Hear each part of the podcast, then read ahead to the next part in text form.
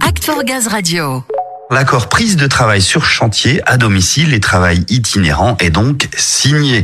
À l'instar du travail à distance, il s'appuie sur un lien de confiance fort avec les salariés et s'inscrit pleinement dans les ambitions du projet d'entreprise vers l'avenir. GRDF poursuit ainsi euh, son ambition d'encourager davantage de responsabilité et de confiance dans l'organisation du travail.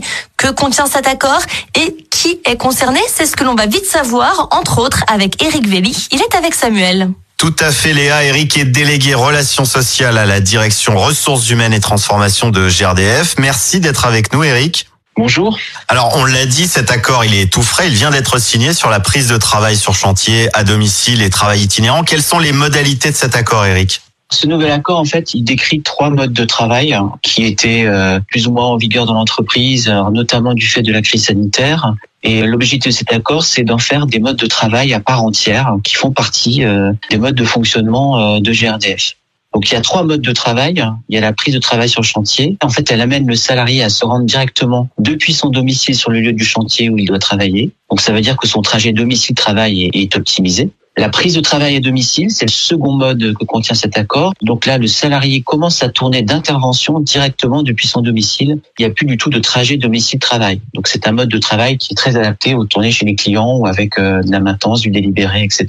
Et enfin, le troisième mode qu'on appelle travail itinérant, c'est un mode de travail euh, qu'on pourrait qualifier d'hybride, c'est-à-dire que le salarié peut exercer son activité en partie à son domicile ou sur un site délocalisé. Donc là, il fait du télétravail, mais ensuite, il peut se rendre en cours de journée sur un ou des chantiers ou aller à des rendez-vous, repasser par son site habituel de travail. Donc en fait, c'est une journée qui est euh, composée de différents modes de travail. Cet accord, finalement, il amène davantage de souplesse. Il officialise d'une certaine façon l'évolution des modes de travail qui est un peu liée à la période qu'on vient de traverser. Oui, alors effectivement, la prise de travail à domicile, la prise de travail sur chantier, on l'a pratiqué euh, de manière un peu imposée par la crise sanitaire. Là, l'idée, c'est de pérenniser ces modes de travail euh, en dehors de situations de crise euh, sur la base du volontariat des salariés. Le mode itinérant, c'est quelque chose qu'on pratiquait, y compris avant la crise sanitaire, mais qui avait besoin d'être, entre guillemets, officialisé. Oui, donc aujourd'hui, on peut parler d'une avancée. Qui sera concerné? Quels métiers seront concernés par cette évolution et comment ça va s'installer? Alors, sont concernés par cet accord. Donc, euh, les salariés dont les activités ne sont pas sédentaires, hein, donc euh, les salariés qui sont amenés régulièrement à se rendre sur des chantiers, des lieux d'intervention ou des rendez-vous. Alors, on peut citer, euh, sans être exhaustif, quelques métiers, hein, comme technicien gaz, chargé d'affaires, développeur. Alors, comment ça va se passer? Il faut que le salarié soit volontaire. C'est-à-dire qu'il n'y a aucune obligation de travailler suivant ces modes. Il faut que ses activités et le fonctionnement de son collectif soient compatibles avec ces modes de travail. Il faut bien évidemment que le salarié soit suffisamment autonome, donc il y a une notion d'éligibilité du salarié. Et puis il faut bien évidemment aussi que les conditions matérielles d'exercice soient réunies euh, pour pouvoir le faire. Donc on est sur une mise en œuvre qui va pouvoir euh, s'échelonner entre début avril, date d'entrée en vigueur euh, de l'accord.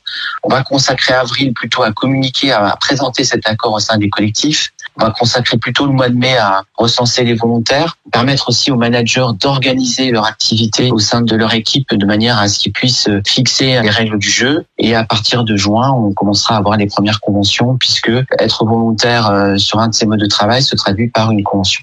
Oui, c'est ça. La mise en œuvre, elle s'appuiera sur une convention signée entre le collaborateur et son manager. Là, on va rentrer dans une phase d'information. Les salariés intéressés peuvent se renseigner.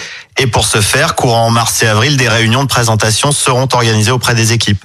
Oui, tout à fait. L'idée, c'est d'y aller progressivement de manière à ce que chacun puisse se prononcer en toute connaissance de cause. Bon, très bien Eric, chacun aura donc le choix et pourra définir de quelle manière il souhaite adapter son mode de travail en fonction de cet accord. Et les prochaines étapes avant la mise en route définitive de ces modes de fonctionnement, elles vont s'étaler jusqu'au mois de juin. C'est ça, tout à fait. Merci beaucoup pour cet éclairage Eric Velli. Je vous en prie, merci à vous. Merci à tous les deux. Et pour en savoir plus, rendez-vous sur l'article dédié à cet accord sur la plateforme Act for Gaz.